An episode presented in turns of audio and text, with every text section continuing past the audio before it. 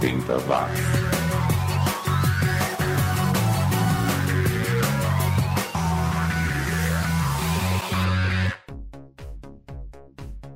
みなさん、こんにちは。です。これは 80W ポッキャストです。80年代の音楽を聴きましょう。É, ouvinte oitentista, já deu para sentir que esta edição vai ser um pouco diferente, né? Mas esse continua sendo o 80 Watts, o seu podcast sobre o som e a cultura dos anos 80, comigo, Xi. Muito obrigado a você que me acompanha via download ou streaming, venha de onde vier, seja como for. É sempre bom contar com a sua companhia, assim como é bom contar com o apoio dos meus queridos produtores virtuais, aqueles que contribuem mensalmente para manter essa humilde iniciativa nas redes. Muito obrigado então, Marcos Colucci, Fabiano Forte do Fab 97.4 FM, Ricardo Banniman do Alto Radio Podcast, Marcelo Machado do Podcast de Garagem, Danilo Almeida do Doublecast e já ouviu esse disco, Pensador Louco e seu Teatro Escuro e William Floyd do Fermata. Fermata, aliás, está de volta no Spotify, agora com formato novo, confira lá. E eu estou aqui de volta mais uma vez com uma edição especial fora dos padrões do 80 watts que você conhece há 11 anos, porque eu, eu, quero trazer algumas coisas novas aqui, né? E hoje eu resolvi trazer uma playlist que eu, que eu acho que você nunca ouviu por aí. Os sucessos dos anos 80 em versões japonesas. É isso mesmo.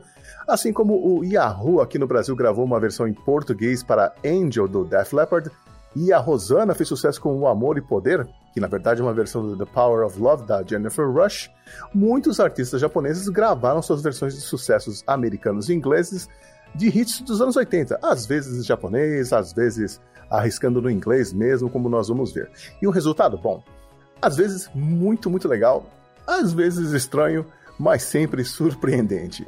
E para falar dessas pérolas do cancioneiro popular japonês, eu precisava de ajuda especializada, alguém que já ouviu muita música japonesa em todas as suas vertentes. Né? Eu tô falando dele, Mario Okuhara. Tudo bem, Mario? Oxi, que alegria, hein? Mais uma vez estar com você, hein?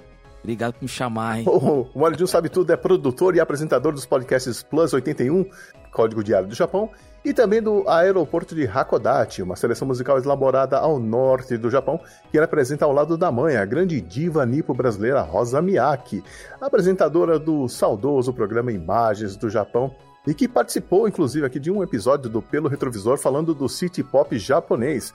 É, vou deixar o link desse episódio aqui na descrição, junto com outro link para o episódio que eu gravei com o Mario Jun e as queridas Miu e Miwa do podcast Not So Kawaii em junho de 2020. 20, 2020, Jun, faz três anos, como o tempo passa, hein? Putz, caraca, já foi tudo pois isso. Pois é, pois é. Meu Ainda bem. A gente acabou se encontrando aí esses dias para bater um papo, né? E a gente, a gente se conheceu pessoalmente, hein?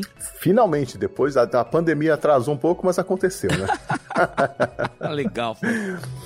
Pois é. Bom, mas deixa eu explicar pro ouvinte como foi que surgiu essa playlist de hoje. Bom, vocês sabem que eu fico, eu vivo fuçando na internet em busca dos artistas dos anos 80 pouco conhecidos e por acaso achei um vídeo de uma apresentação da cantora Seiko Matsuda cantando a música Into the Groove da Madonna em um show ao vivo e eu fiquei impressionado, tanto com a qualidade da voz e quanto do, da qualidade do inglês dela, né? E eu fiquei me perguntando se havia uma versão cantada em japonês. E aí eu fui encontrando essas músicas que formaram uma playlist muito interessante, né? E é claro, a primeira pessoa que, com quem eu pensei em falar sobre esse assunto foi o Manu Jun, porque ele teve contato com esse mundo do, do, do pop, do J-pop, quando trabalhou no programa de imagens do Japão com seus pais. É, ô Mario, nessa época você já ouvia o, o, vou chamar de MPJ, música pop japonesa? Eu cresci, nasci ouvindo, né? Porque dentro do, do trabalho dos meus pais, ligado né, ao, ao intercâmbio Brasil-Japão, a música fazia parte da programação, então foi, na, foi natural, né? A família também sempre foi musical, né, Xi? Então, foi acontecendo naturalmente, tudo naturalmente. É, bom, eu só conhecia o que as minhas primas ouviam, mas eu confesso que eu nunca peguei um disco ou uma fita para ouvir todinho, assim. Então, vai ser tudo muito novidade para mim também. Hum. É, bom, acho que toda nação do mundo tem, tem versões em, em seu idioma local, né? É. Mas no caso do Brasil e Japão, a gente estava até conversando sobre isso em off, né? Sobre os motivos disso lá no passado, né?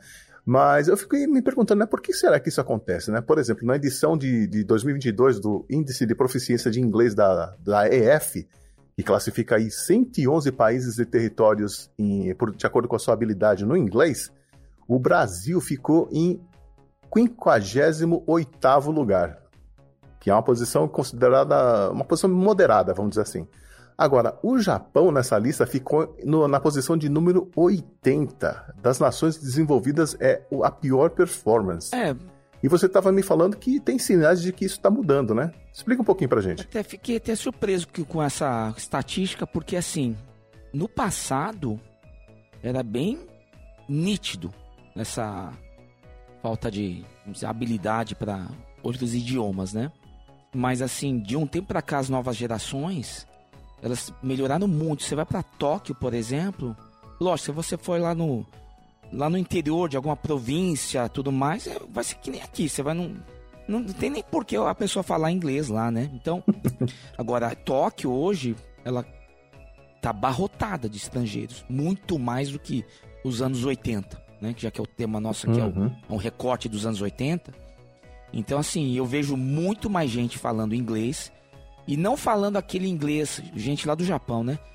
É, não falando aquele carregado, né? O inglês carregado. Uhum. E muitos falando como americanos. Então tem assim uma, uma mudança. É que não chegam essas informações aqui pra gente, né? Não. Até, por exemplo, fazer um comparativo com esse pessoal que vem pra cá, que a gente estava conversando.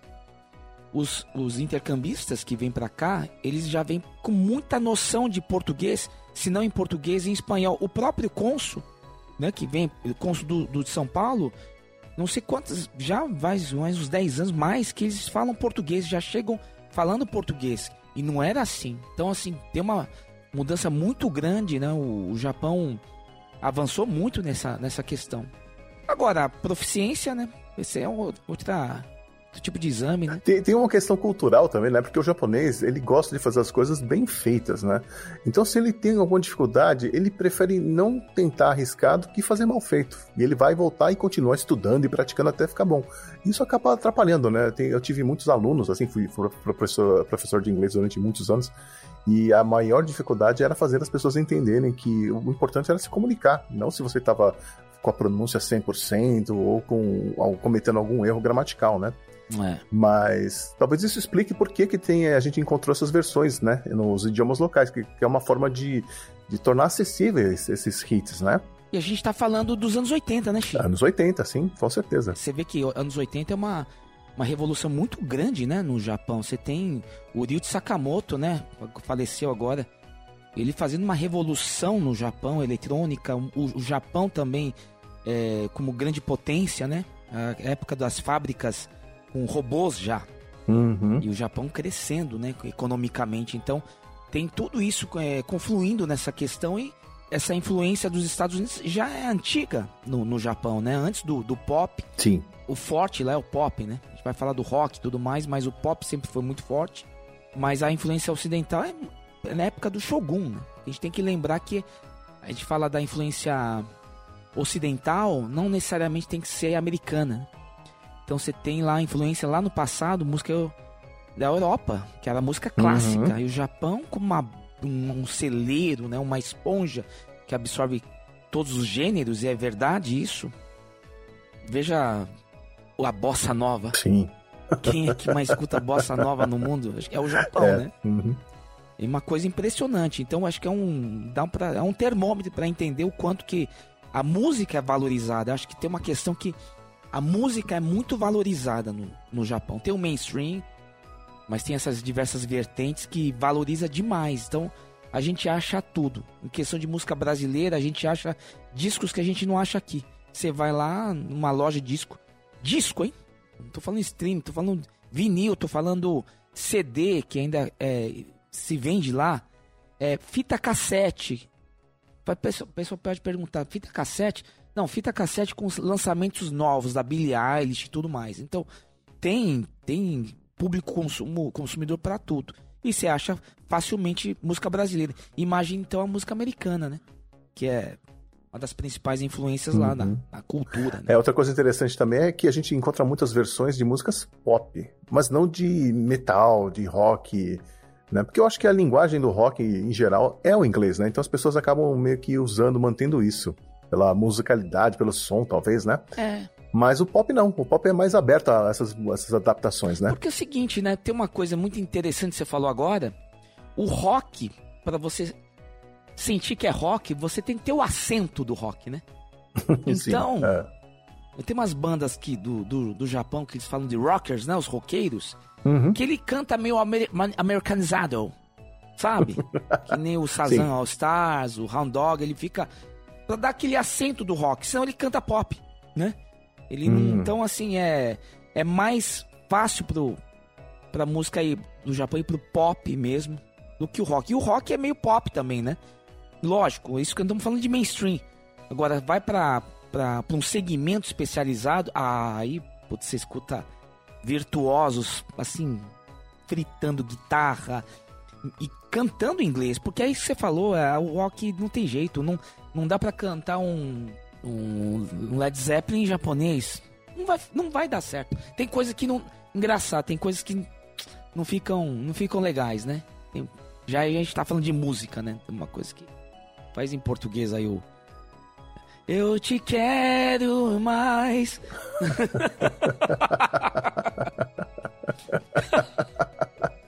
Não, e olha, é impressionante, porque o japonês é 8 ou 80, né? Ou fala um inglês bem carregado, ou fala quase perfeitamente.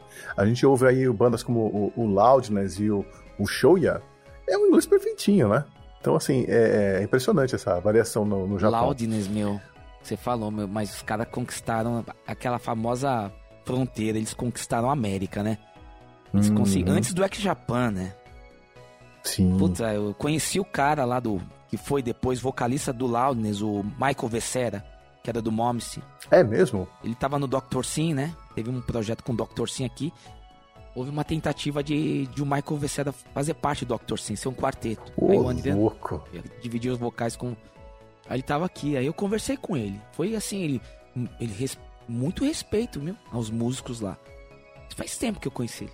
E ele falava muito, muito. Então, assim, tem um, tem um quesito assim de valorização da música, né? Eu repetindo de novo, mas é, faz parte da cultura do japonês, né? A formação musical. Na escola já é assim. Sim. Você falou em conhecer. Tem alguma música dessas famosas dos anos 80 que você conheceu primeiro em japonês, ao invés da versão original? Foi essa que você mandou na playlist aqui, ó. O Show Me. Ah, sim. Que é a, a Morikawa Yukari, né? Só conheci essa música, viu? Falar a verdade assim. E é muito legal, porque a gente. É uma época que eu ia pro Japão bastante com meus pais, né? Por causa do, do, do trabalho deles. E escutava no metrô, no, nas lojas de departamento. E agora que você me manda, eu falei, caramba. É... E é muito interessante, porque lá é uma, uma padaria de, de, de ídolos, né? idols, idols que eles falam, né? Essa coisa de, de idol, que eles falam de. Ainda o pop tem muito disso, né? Carinhas bonitinhas e tudo mais. E tem umas que dão certo, né? E algumas não, algumas é um sucesso de uma música só. Essa Morikawa Yukari é uma delas. Ela, essa música, essa versão é de 87 que eu vi, que ela canta. Não sei se a original é desse é, ano 80, também. A do Cover Girls é de 86. 86. E ela abandonou a carreira depois de casar com um grande ídolo do pop também, vamos falar, né? Que é o Fusi Akira.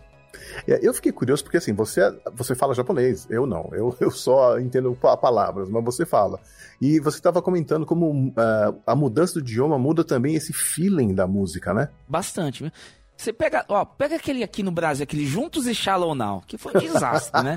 Agora, tem, tem melodias que é aí que eu falo, que são universais, né? Então acho que uhum. é, esse é o, é o tato aí do, do arranjador, do produtor, que consegue, do artista que consegue fazer isso. Como a música Careless Whisper, ah. George Michael, na voz do, do Hideki Saijo, né? Ele Dakshimete E o cara canta bem, tem aquela voz meio rouca assim, meu. A do George Michael é maravilhosa. Mas esse do, do Saijo Hideki, meu, é outro feeling, sabe? O, o artista impingindo toda a sua, a sua característica vo, vocal, tudo mais. Mas tem muito também do idioma, né? O idioma também molda, né? Não, por isso que eu acho que assim, essa música aí, essa cover do, do George Michael com Saidio Hideki, eu acho que ele é um, um belo exemplo, assim, que ele, sabe, bela interpretação, você consegue entender, assim, a, a interpretação do cara, o feeling, sabe? Porque senão a gente fica nessa, nessa categoria de comparação, e aqui, meu, você sempre vai, você tem essa... a coisa do idioma, fala, ah, não entendo japonês, japonês, ah, não é. Parece que é menos tudo mais. E você esquece de, de analisar a parte que é universal, que é o talento, a competência vocal, tudo mais. Eu acho que essa música do interpretada pelo Saijo Hideki dessa playlist, já vou deixar clara a minha posição aqui. Esse é um belo exemplo aqui de um cara que puta, conseguiu fazer uma versão em japonês assim com competência, viu, Chico? Bom, então vamos começar essa playlist já que a gente tá, tá muito papo e pouco som aqui, né? E a gente vai abrir com ela, que é a responsável por tudo isso aqui, que foi a Seiko Matsuda, cantando Into the Groove da Madonna. A música da Madonna é de 85, mas a da Seiko Matsuda foi lançada depois, né? Muito interessante, porque a Seiko Matsuda, ela é de uma... Puta, ela é uma das, das fontes do, do chamado hoje J-pop, né? Antigamente era pop e ponto final. Hoje é o J-pop porque é uma questão de exportação tal, essa questão de globalização e tudo mais. Ela sempre fez uma um tipo assim, meio. Ai, tudo bem, vamos cantar, vamos andar de mãos dadas, né? Sabe? Kawaii, né? Kawaii, uhum. né? E essa, esse lançamento aí, essa versão é de um concerto. E ela, assim, o começo da carreira dela é catalogar, rotulado já como city pop, né? Você vê a transformação do, do pop também, né? No, no, no, Japão, né? E é de 91. E ela tá mulherão, madura, assim, você nem reconhece ela. Então, puta, pra ela deve ter sido um alívio também, né? Sair do, do, do, personagem, né? Ser mais sensual, mostrar né? um mulherão. Que é um mulherão, né? Que é, e, e uma voz, ô Xi. Ela canta muito bem. Não uhum. percebe? Ela canta pra caramba, essa mulher. Depois da Seiko Matsuda, nós vamos ficar com a Hidemi Ishikawa com uma versão da música Love Comes Quickly do Pet Shop Boys. Eu não conhecia essa artista não, Xi. Eu não, eu não lembro direito da versão original, né? É, do, do Pet Shop Boys, mas o instrumental é igual? Não, não é exatamente igual, não. Eles colocaram uns tecladinhos a mais. Ah, tem um arranjo diferente. Parece que mudou um pouco o tom da música também. Pra não ser um karaokê, né? É, algumas versões aqui parecem karaokê mesmo, mas até acho é, compreensível, né? Que eles já estão mudando o idioma, talvez mudar muita coisa, a música acaba ficando meio sem o mesmo apelo, né, pro ouvinte. E fechando esse primeiro bloco, teremos a Sami Kobayashi. Essa é uma música interessante, que é I Like Chopin, do Gazebo, de 1983. O que você achou dessa versão, o, o, o Mário? Puta, maravilhosa. Tanto é que eu não conhecia essa artista, tá? Hum. Eu também não. não sabia. Eu, é, é. Então, depois dando uma olhada, porque o algoritmo vai também ajudando a gente, né? Essa versão em japonês dela depois influenciou vários artistas a também fazer essa, essa mesma versão em japonês. Uma delas é a Matsutoya Yumi, que é também um ícone do pop, né? Ela é um, assim, ela também junto, é um pouco antes da Matsuda Seiko. Eu achei a produção até me, me lembrou muito o a Italo Disco, sabe, dos anos 80. Tem uma levadinha, uns sonzinhos que me lembraram muita coisa feita na Europa também. Então é isso aí, vamos lá com esse primeiro bloco então do nosso especial de hoje, os sucessos ingleses e americanos, ou no idioma inglês, né? Em versões japonesas, ou por artistas japonesas, ou no idioma japonês. E daqui a pouco a gente volta aí. Let's have a fun. 80 watts. You can dance for inspiration.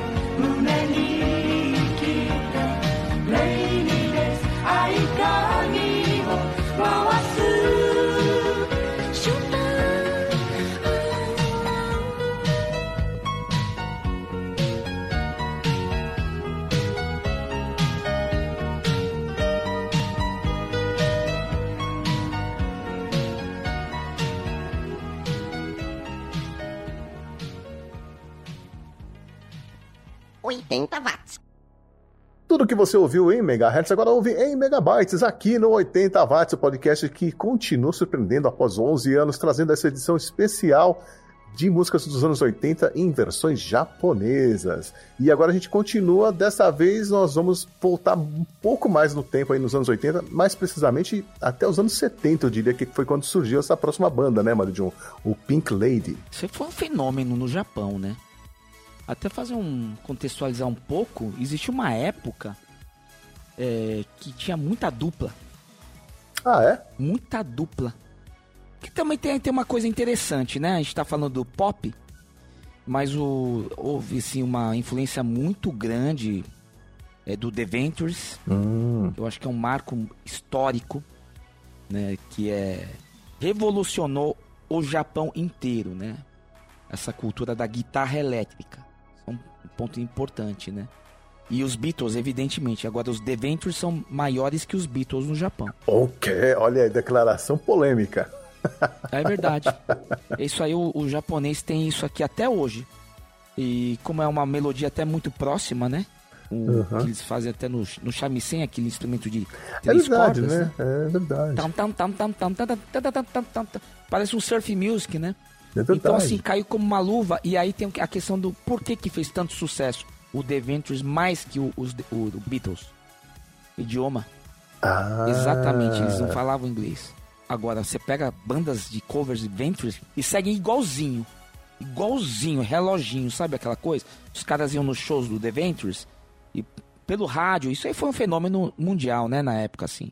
Não tem um dos integrantes do Ventures que morava ou casou com uma japonesa? Não teve uma coisa Casou. É? Casou com, a- com uma japonesa, né? Tamanha, assim, a, a frequência né, do The Ventures. Eles fizeram 40, mais de 40 mil shows. Ô, louco. 40 mil shows. Então você vê uma, uma, uma coisa interessante. Eles moravam praticamente no Japão, né? Ali onde queria voltar, só pra. Tava perdendo aqui a- o raciocínio. Então você tem The Ventures, Beatles e tem Bob Dylan. Hum, Bob Dylan no Japão, uma influência. é- Porque é violão, né? O que, que você precisa? Um violão, né? Aquele movimento dos anos 60, conturbado tudo mais. No Japão também teve muitos movimentos estudantis. O pessoal acha que não, todo mundo lá, ah, com, que- com a lanterninha no show, né? Todo mundo lá comportado. Teve uma época lá incendiária. E que- quem é maior ícone desse movimento, né? ou a influência maior, Bob Dylan. Então aí depois tem uma safra de folk muito grande, trios, duplas e tudo mais. Aí depois disso, então, começa assim a esse nascer do pop, né? hum. E aí uma safra de duplas, porque meu, tem um lance do show business também, né? O que que tá vendendo, né? A gente fala do mainstream, né, Xi? Então, pô, meu, tá vendendo dupla, então vamos vender. Então essa essa dupla Pink Lady que você colocou na playlist é uma das é a maior, né? Sem dúvida nenhuma. Tanto é que eles elas foram reconhecidas lá no já nos Estados Unidos, fizeram um show lá. Tem no YouTube, você vê Pink Lady lá. Foi fantástica. Aí teve uma a despedida delas, que tem essa, esse ritual. Voltaram, tudo mais. Então, é, é um ícone. Pink Lady é. e assim, aqui você escolheu uma. Eu não sei qual que você escolheu. Aqui foi a versão que elas fizeram pra Fame, da Irene Cara. Não conhecia. Essa música é- é uma música tema do filme, né? Que depois virou série também. É. E só que elas lançaram com outro nome, elas lançaram com o nome Remember. I remember, ah, é? Que coisa. Remember. Mas muito legal. Muito... E, e aquela coisa, né, que a gente tá, tá no som só, mas assim, tudo com coreografia, tudo um figurino maravilhoso. Então, tem esse, essa preocupação, né, do, Sim, da roupa, da sim. apresentação, do respeito ao público, né? Então, maravilhoso. é. E essa, essa versão aqui, eu tinha até notado, olha só. A versão em japonês é de um grande letrista chamado Rei Nakanishi. Esse cara é falecido já um pouco recentemente. Um dos maiores letristas do Japão. E eu conheci ele mais da música Enka, aquela música da velha guarda, van- né? Vamos falar da velha guarda? Vamos falar assim? E ele fazendo essa versão, essa para uma dupla pop. Então uma curiosidade muito interessante. Vendeu pacas, né? De 80, né? 1980. De 80, isso. É, acho que é a mais antiga do nossa, da nossa playlist aqui. Bom, depois ficaremos com a Megumi Shina, com uma versão, é uma, música chamada Angel, que é uma versão para Tonight's It Means to Be Young, música do Gene Steinman, que foi gravada pelo Fire Incorporated para aquela trilha sonora do filme Ruas de Fogo. A trilha sonora maravilhosa. O filme, eu não recomendo não, porque o filme tem umas cenas bem problemáticas, mas a, a trilha sonora é maravilhosa. Você sabe que essa música aqui, aqui na, na comunidade nipo brasileira, todo final de semana tem concurso de karaokê. Né, Isso que a gente tá falando de descendentes cantando, hein? Estamos falando de brasileiros descendentes que mantêm a música japonesa ativa. E eu conheci essa música num desses concursos aí, numa dessas apresentações. Agora, recente, em fevereiro. É, pra cantar isso aí você tem que saber cantar, viu? Porque não é fácil, não. A Opa! música tem vários tons, vários- é, tem que ter uma técnica aí. Exatamente, eu acho que aí tem a, a análise aí de vocal. Tem mudança de ritmo, tem, Que tem que muita- ter uma garganta tem que abençoada aí. Pra, encarar aí Angel da Megumi China. Essa Megumi Shina aí, ela é intérprete de uma música de um anime famosíssimo do Japão, do robô Gundam. Gundam, é dela? né? Ah, olha aí. É. Não sabia De não. 2020, né? Porque, puta, você... Ah, tá, Gundam é tipo Star Aham. Wars, né? Você tem... Eu nem sei mais, eu conheci aquela versão lá dos anos 80. Sim, eu a, também. o maior portal que o pop japonês tem hoje no mundo são os animes, né? Uhum. Fazer até um, um comparativo aí com o que acontece com, com a avalanche do K-pop, né? K-pop tem uma estratégia assim impressionante, né? O japonês achou essa aqui é, no anime. Então a pessoa conhece muitas músicas J-pop graças aos, às aberturas e encerramentos dos animes. Então tem, tem esse lance aí também, né? Aliás, é- esse é um, bom gancho pra gente, um, talvez numa outra conversa, falar um pouco sobre isso, né? Por que, que o J-pop não virou um K-pop se ele tinha tudo pra ser antes do K-pop virar essa, esse sucesso internacional, né? Porque essa receitinha tava lá no J-pop japonês. Então, aí o que acontece? Tem um parênteses aqui, né? O J-pop hoje você tem. Eu, eu vou falar a- a- o que eu acho, a minha impressão, né? O J-pop ele vai abranger diversos artistas. Então você tem Uhum. solos, né? Você tem bandas também, tudo na área pop. E tem os boy bands, girls bands. O K-pop é mais isso aí. Assim, não, não Uhum, vi banda. Verdade, verdade. Eu não sou muito aprofundado, é mais essa, essa- esse produto de exportação, grupinhos, né? Que fazem com muita competência, né? E também eu acho que eles investiram muito no inglês também, né? Com linguagem internacional. Exatamente, exatamente. E o japonês começou antes, mas ele não teve essa, essa Essa estratégia. sacada, vamos dizer, né? É, É. estratégia. Porque é o que é esse lance, você tem que falar inglês, você vai. Tá, tudo bem. Tem músicas que o pessoal cantando em coreano, eu acho legal também, né? No, na- no original também, que eu acho que tem. Aí que tá a beleza do lance, né? E, mas assim, a produção é uma música com a- uma produção toda americanizada, né? Somente cantada em inglês. Então entra fácil, né, no ouvido aqui do, do brasileiro, essa parte toda. O J-pop não, ele, ele você tem vários. Que eu acho legal também. Você tem vários segmentos, né, dentro do, do J-pop. Você tem o pop propriamente dito, você tem. Putz, é, tem muito de gente, aquele gênero de gente que é aquela fritação de. De Sabe? Sim. Então, assim, é, é anime tem. diferente o negócio. E aí eles têm cada um no seu, no seu, no seu, na sua estratégia de marketing, né? E aí tem o, o anime como principal portal pro J-pop hoje, para o mundo, né? Uhum. Isso aí. E fechando esse segundo bloco, segundo ou terceiro? Esse segundo bloco, nós teremos o seu grande eh, ídolo, Saijo Hideki. Com, agora, o nome da música da versão dele ficou Dakshimete Direbaga. Esse cara aí é um cara, fazer só um, um parênteses dessa tragédia. Ele é falecido, morreu de câncer, né? Ele já chegou a vir ao Brasil, não fui no show, mas assim, pelos relatos, alguma coisa que tem registro assim, foi emocionante. Ele também se emocionou demais com o carinho do público, né? É, da comunidade, né? São os descendentes de japoneses que escutavam, porque era a música pop do, da época. Então, falando dos anos 80. O descendente aqui, que, é, que a gente fala. O pessoal fala ah, japonês, japonês, mas para facilitar o nipo brasileiro. Ele escutava o Paralamas do Sucesso, o Traje a Rigor, Legião Urbana, e escutava o Saijo Hideki, a Matsuda Seiko, né? O, o Go Hiromi, e assim por diante. Então, assim, é mais ou menos esse caldeirão. E ele fazia parte, a gente falou das duplas. O, o Japão sempre teve um lance, a gente vai fazendo programa, já vai sacando algumas coisas, de trios. É muito. Não tem esses, esses tokusatsu, esses Power Rangers da vida aí do Japão? Sim, sim, sim, sim. Que é sempre, cinco tem com uma trio. mulher. Sempre tem de trio. Eles fazem de cinco, mas tem de três também. Também, Então meio ah. parecido, tem sempre trio. Então é isso. Então o Saijo Hideki vai encerrar esse segundo bloco com a versão de Careless Whispers do George Michael.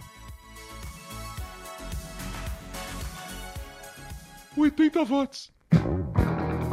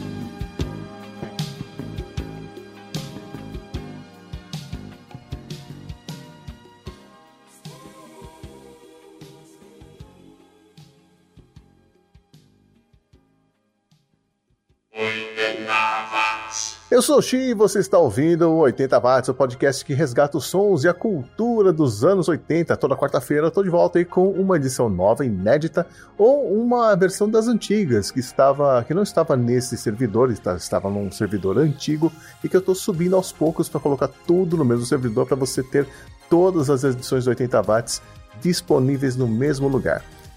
Ah, temos também uma- o resumo do som, que traz o som, os hits dos anos 80, as histórias por trás desses sucessos, e o Pelo Retrovisor, que relembra fatos marcantes daquela época. Tudo isso você encontra toda semana aqui no feed do 80 Watts ou no seu agregador favorito de podcasts. Bom, continuando com a nossa playlist de hoje do- das músicas dos su- sucessos em inglês cantadas em versões japonesas. A gente chega agora lógico, ela não poderia faltar aqui, né? Uma versão de uma música da Madonna. No caso, a gente vai ouvir Gambler, na voz da Yukari Yamamoto, e eu vou dizer que eu adorei essa versão, Marjun. Não conhecia a artista, não. Como te falei, tem. Meu, você tem. Até você, por 30 anos, você vai escutando uma artista diferente da outra lá. né? Você sabe como é que é, né? Nem todas têm um lugar ao sol, né? Não, não dá, não tem como, né? Mas eu achei a produção, inclusive o, o videoclipe dessa música é muito a cara dos anos 80, sabe? Parece que pegaram, É, vestiram ela com uma roupinha bonitinha, botaram ela na rua com uma câmera e foram lá filmar. E ela com o microfone com um fio. Onde esse fio tava ligado, ninguém sabe, né? Então. 85, né, Chi? É, de 85. E ficou muito boa. Ela tá até com um visualzinho meio Madonna, né, na- no videoclipe, mas Era, o- É é, da o ícone, né? é da Não época. tem um filme que adorava da Madonna, que ela procura se Susan desesperadamente? Sim, sim. Puta, é isso aí, verdade. meu. Puta visual, essa mulher, meu. Bom, depois aqui eu mudei essa música aqui. Não sei se você teve tempo de ouvir, ô Mario John. Da Miki Asakura. Com Holding Out for a Hero, da Bonnie Tyler. Gostei dessa versão. É porque tem uma coisa que é muito interessante, viu? Só fazer um parênteses aqui. O artista do, do Japão, desses idols, ele é multi, né? Ele tem que saber cantar, dançar, é modelo, ele tem que atuar. Então, ele não, não fica fora. Tipo, ah, acabou a carreira dele. Uhum. Então, assim, muitas vêm da- do, do mercado de modelos, né? Às vezes, assim, é um, um sucesso de uma música só, né? Mas, assim, não quer dizer que depois ela termina. De repente, ela volta a, a ser modelo. Tem também um, comerciais. Putz, é, é im- imenso, né? As oportunidades lá. Então, às vezes, fala, ah, desapareceu. Mas é porque ela só não despontou na, na, na- no segmento de música, mas de repente ela faz uma ponta numa novela, numa série e tudo mais, né? E a gente vai, vai ficar sabendo assim. Então, essa Yukari Yamamoto que foi anterior e essa a Sakura Miki aí também é mais ou menos nessa linha aí. Mas a versão da Bonnie Tyler é fantástica, viu, de 85. Uhum. Eu escolhi essa música pra compor o bloco, mas você sugeriu também uma versão que ela fez da música Runaway do Bon Jovi, que ficou excelente também. E fechando o bloco, nós teremos a Kanako Wada, como a versão da música da Kylie Minogue, a So Lucky, que ela lançou como Rakirav. Na, na, na, na, na, na, na. Essa aí. Isso. Que, aliás, foi gravada aqui no Brasil também por alguém que eu não vou lembrar agora. Acho que foi a Simone. Essa música aí, a melodia é perfeita pra qualquer idioma. Acho que qualquer idioma que você lançar, ela vai fazer sucesso. É verdade. Bom, então, mais um bloco aqui nesse especial 80 watts. 80 watts.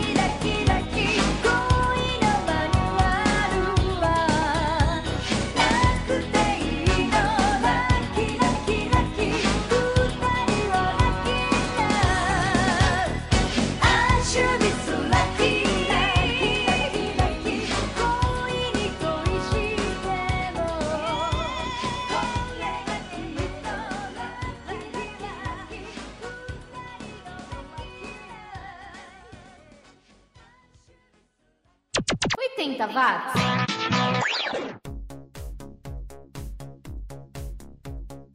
De volta com 80 watts nessa edição especialíssima de versões em japonês dos sucessos dos anos 80. A gente já ouviu aqui muita coisa legal, né? Teve versão aí da- de músicas da Bonnie Tyler, da Madonna, do George Michael e por aí vai.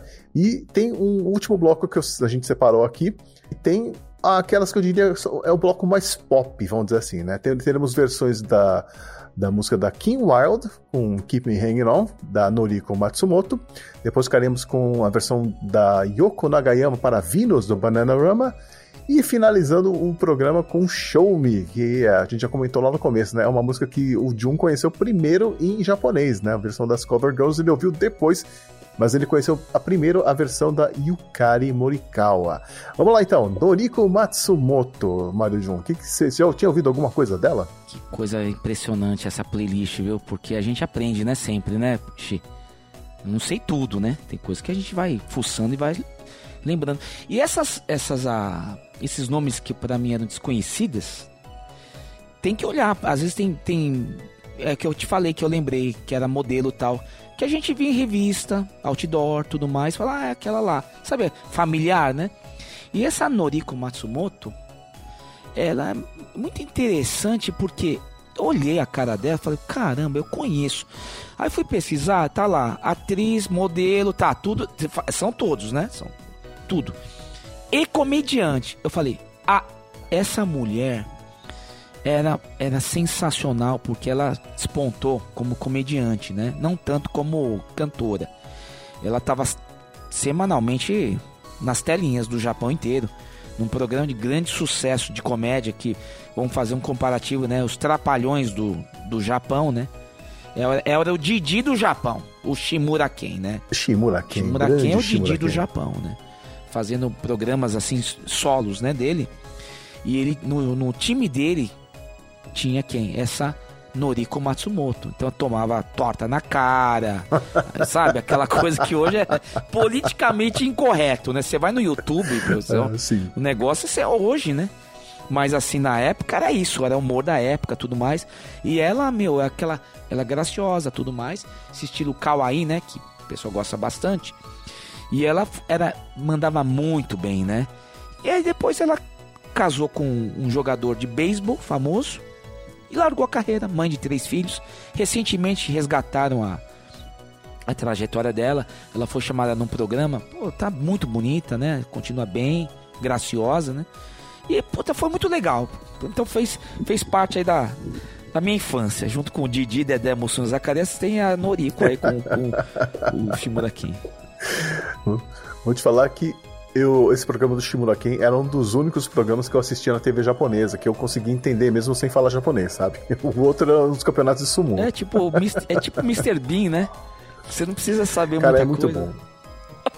Eu, eu mostrei alguns clipes que tem no YouTube, se você estiver interessado, a- ouvinte, procure aí Ken Shimura e você vai ver vários sketches dos programas dele. E eu mostrei pra minha esposa e ela chorou de rir comigo, entendeu? Tem, tem, tem vários sketches clássicos, Engraçado, né? Que é, né, são- meu? é muito bom. Muito engraçado. Inclusive já faleceu, né, Shimura Ken? Também já foi, né? Faleceu, cara. E era um cara muito sério, né? A gente fala, a gente pega esses comediantes que faz umas, umas coisas assim tão esdrúxulas, né? E tocava shamisen pra caramba o cara, né? É mesmo? Não sabia disso, não. É, ele era muito bom. E aí terminamos a lista, a nossa lista de hoje, com duas cantoras que não ficaram famosas, né? A Yoko Nagayama e a Yukari Morikawa. Ou você diria que a Yukari chegou lá? Yoko Na- Nagayama Yoko, né? Que eu falo o contrário, né? Como é o, o japonês fala o sobrenome Sempre primeiro, fala o contrário. né? Costume. Mas a, a Yoko Nagayama, ela não ficou famosa no pop. Ela ficou famosa no Enka. Ah, olha aí. E o que, que seria o Enka para o nosso ouvinte oitentista que nunca ouviu? É a música popular japonesa, Enka? É, a Yoko Nagayama, ela toca shamisen desde criança. Ela é assim uma é uma expoente assim, bem virtuosa, né? Prodígio, né? A, a, a menina foi. E começou como todos, ela é, ela é bonita, né? Então ela foi pro era modelo, foi pro pro, pro pop, fez essa versão, que é o que mais chamou a atenção, porque tem muito japonês que não conhece esse passado dela no pop, hein? Ah, olha aí. Porque depois ela sempre tá de kimono. Ah, é verdade, é o visual Enka, né? É, então tá sempre de kimono, então você não imagina. Isso que é uma coisa louca, é, é totalmente diferente, né? A, a mulher vestida de kimono, com a sua beleza tradicional, é uma coisa. Quando você vê com uma roupa ocidental, aqui pra facilitar o ouvinte, você nem reconhece, hein? Você nem reconhece. E a, a Nagayama Yoko, puta, é uma voz incrível. E ela achou, ela achou a sua, o seu caminho no, na música tradicional japonesa e meu, é, um- é uma das grandes referências dessa, vamos chamar, dessa geração dos anos 90 da canção popular japonesa. Esses jovens eh, cantoras de uma música já tradicional, né? E o que você pode me falar da Yu- a Morikawa Yukari? Não, não, não muita coisa, né? Esse, esse disco dela, que tem essa, essa cover do Show Me, é um disco muito bom, viu? Porque a gente costuma só ficar numa música só. E hoje lá no, no- na internet a gente tem a possibilidade de, de aprofundar mais a pesquisa, né? É um disco muito bom. Pena que ela não prosseguiu com a carreira, né? Ou não despontou como deveria. Mas assim, comerciais, né? Pontas em novelas e tudo mais. E aí depois ela conhece esse cantor que é o Akira Fuse. Puta, esse cara fez sucesso no- nos anos 70, hein? Ele é um pouco antes do Saijo Hideki. E um cara bonitão, galanzão tal. E ela tinha. Acho que ela tinha 55 anos, ele 65, alguma coisa assim. Eles se conheceram, ela casou, ele ficou doente, ela cuidou, começou a cuidar dele e tá até hoje.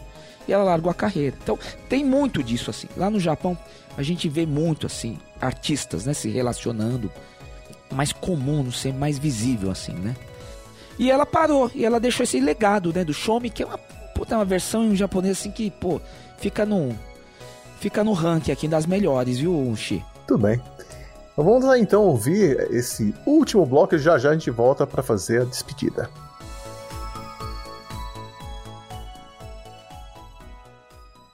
Você está ouvindo o programa 80 Watts.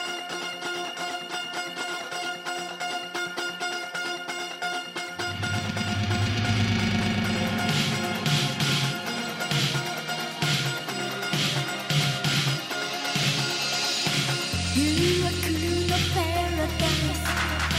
paradise.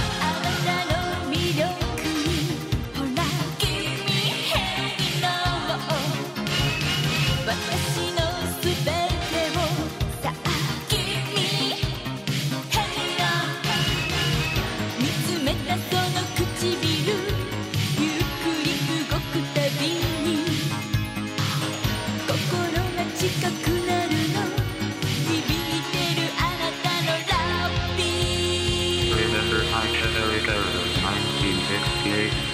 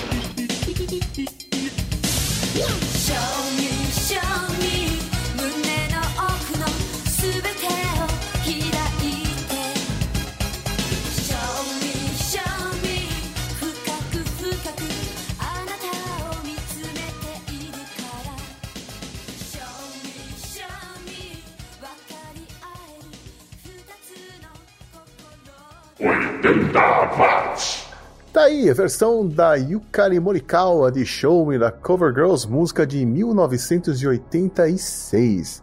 Muito legal, realmente a gente abriu bem com a Seiko Matsudo lá atrás e fechou bem com a Yukari Morikawa, hein, ô, ô? Parabéns pela playlist. Muito obrigado por ter me convidado para poder participar, porque eu adoro a música, né? Eu escuto música japonesa, escuto death metal e o jazz, que a gente nem falou do jazz ainda no Japão, que também é uma influência enorme, eles adoram, né, o jazz. né? Isso aí, bom, eu é que agradeço, sempre um prazer falar com você. Fala um pouquinho pra gente onde é possível acompanhar o seu trabalho como podcaster. Se você me permitir, pessoal que tiver interesse, conhecer mais sobre a música japonesa, suas diversas vertentes, não só a tradicional, né? A gente acaba falando de, de vários artistas, segmentos. Tivemos a oportunidade de falar do Ryuichi Sakamoto já, na época que ele estava doente, né? É, as influências americanas, assim, meio parecido como você fez aqui. É, nos procure nas principais plataformas de podcast, procure-nos por Plus 81. Acho que é mais fácil. Obrigadão, Mano. E obrigado a você também, ouvinte oitentista, que acompanhou essa conversa até agora. Semana que vem eu volto com outro assunto, ou outro programa, ou outro tema relacionado aos anos 80. E a gente se vê, ou como diriam os japoneses, né? Gogikenyo Sayonara. É isso mesmo? É isso mesmo. Gokigenyo. Sayonara. isso aí.